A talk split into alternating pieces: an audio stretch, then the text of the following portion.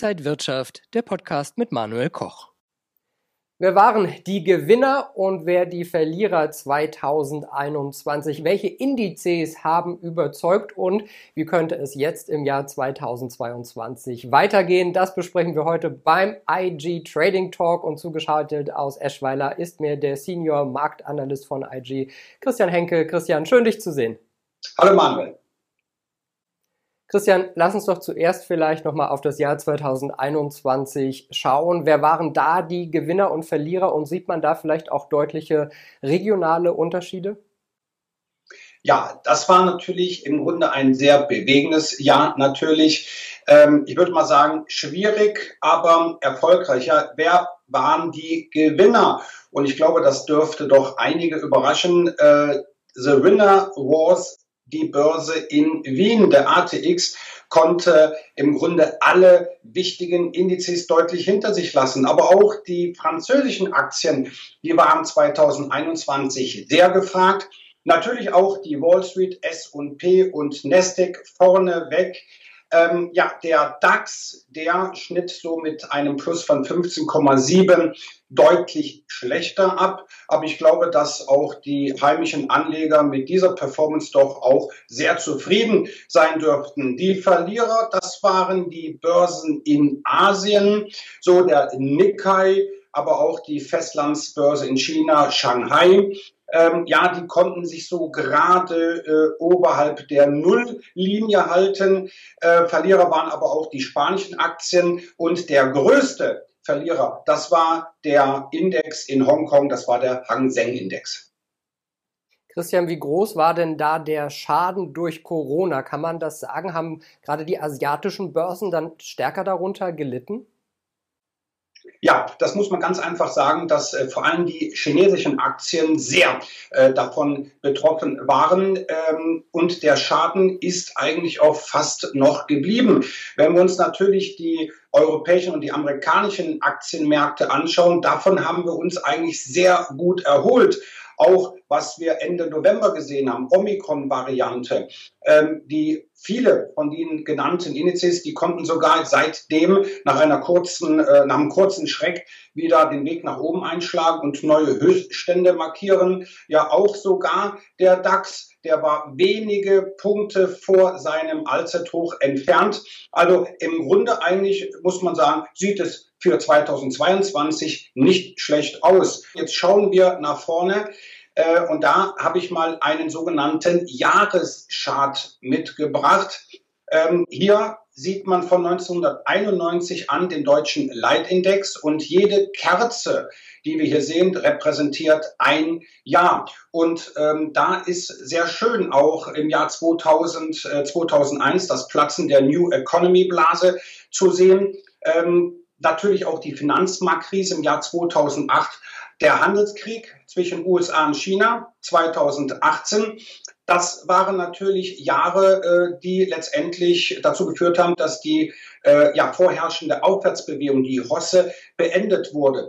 2020, daran werden wir uns noch lange erinnern, natürlich der Beginn der Corona-Krise, der DAX, aber auch die weltweiten Indizes teilweise um 40, über 40 Prozent eingebrochen.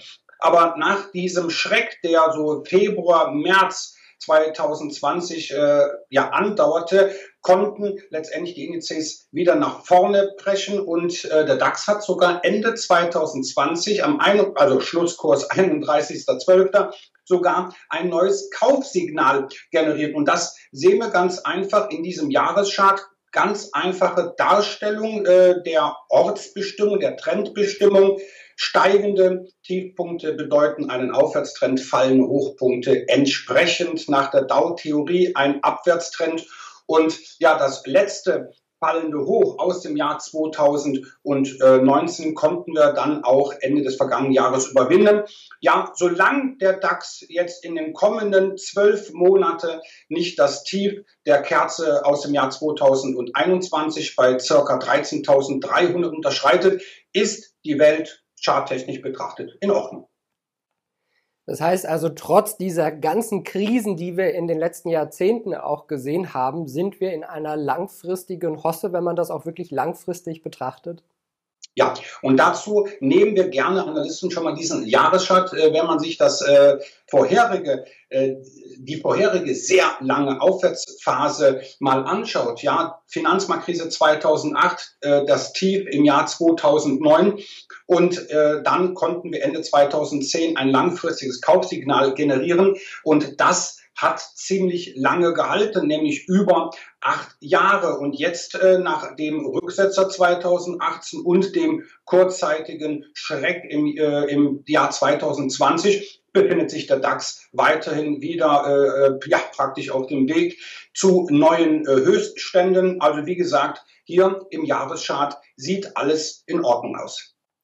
Wo könnte es denn in diesem Jahr hingehen? Ich weiß, die Frage kriegt man wahrscheinlich sehr oft, aber könnte der DAX die 17.000 dann vielleicht locker erreichen und vielleicht sogar Richtung 18.000 Punkte Marke gehen?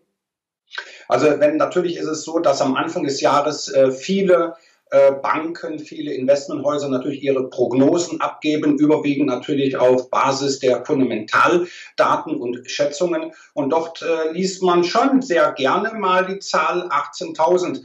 Soweit würde ich mich jetzt nicht aus dem Fenster äh, lehnen. Wir haben die Belastungsfaktoren, die wir 2020, eher 2021 hatten, die haben wir jetzt auch in diesem Jahr. Ne, natürlich die Pandemie und äh, die Geldpolitik in den Vereinigten Staaten, aber auch hier in Europa. Das sind die dominierenden Themen in diesem Jahr.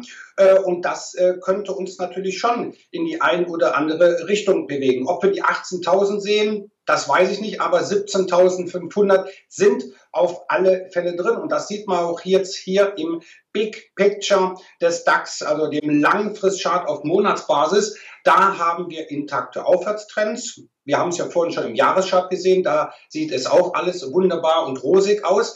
Äh, hier im Monatschart ist aber eine sogenannte Seitwärtsphase, eine Handelsspanne, wie wir das auch in der Charttechnik äh, bezeichnen, zu sehen. Und die Obergrenze, das ist das äh, ja, das äh, Allzeithoch im, vom November bei 16.290 und nach unten sichert so der Bereich bei 14.800 ab. So, und dazwischen bewegt sich der DAX. Und wenn der DAX aber nach oben ausbricht, dann sind 17.500 äh, durchaus drin. Dass es dann vielleicht noch weiter aufwärts gehen kann, ja. Aber viele Experten sagen dann, äh, aufgrund der Geldpolitik, aufgrund, dass Jerome Powell die äh, geldpolitischen Zügel straffer ziehen wird, das ist jetzt nichts Neues die Katze ist aus dem Sack. Wir werden Zinserhöhungen in diesem Jahr sehen. Die Frage ist nur, äh, wie viele und wie groß fallen diese aus? Ja, das heißt also, die Experten sagen, ja, 2022 geht es an den Märkten weiter aufwärts, aber viele rechnen nicht damit, dass es prozentual zweistellig äh, wie 2021 gen Norden geht. Aber ich glaube, wenn wir jetzt von dem aktuellen Niveau ausgehen und sagen, okay, bis 17.500 ist Luft nach oben, das sind circa 10 Prozent und damit, glaube ich, könnten wir 2022 sehr gut mitleben. Ja, damit könnten wir in der Tat sehr gut leben und wir beide werden die Indizes und die Märkte auch in diesem Jahr weiter im Auge behalten. Ich glaube, da werden wir noch viele schöne Themen haben. Christian Henke war das, der Senior Marktanalyst von IG, zugeschaltet aus Eschweiler. Danke dir für diesen Start ins neue Jahr. Vielen Dank, Manuel. Und Ihnen und euch, liebe Zuschauer, vielen Dank fürs Interesse. Das war der IG Trading Talk für diese Woche. Mehr Infos gibt's noch unter IG.com. Bleiben Sie gesund und munter. Alles Gute. Und wenn euch diese Sendung gefallen hat, dann abonniert gerne den Podcast von Inside Wirtschaft und gebt uns ein Like.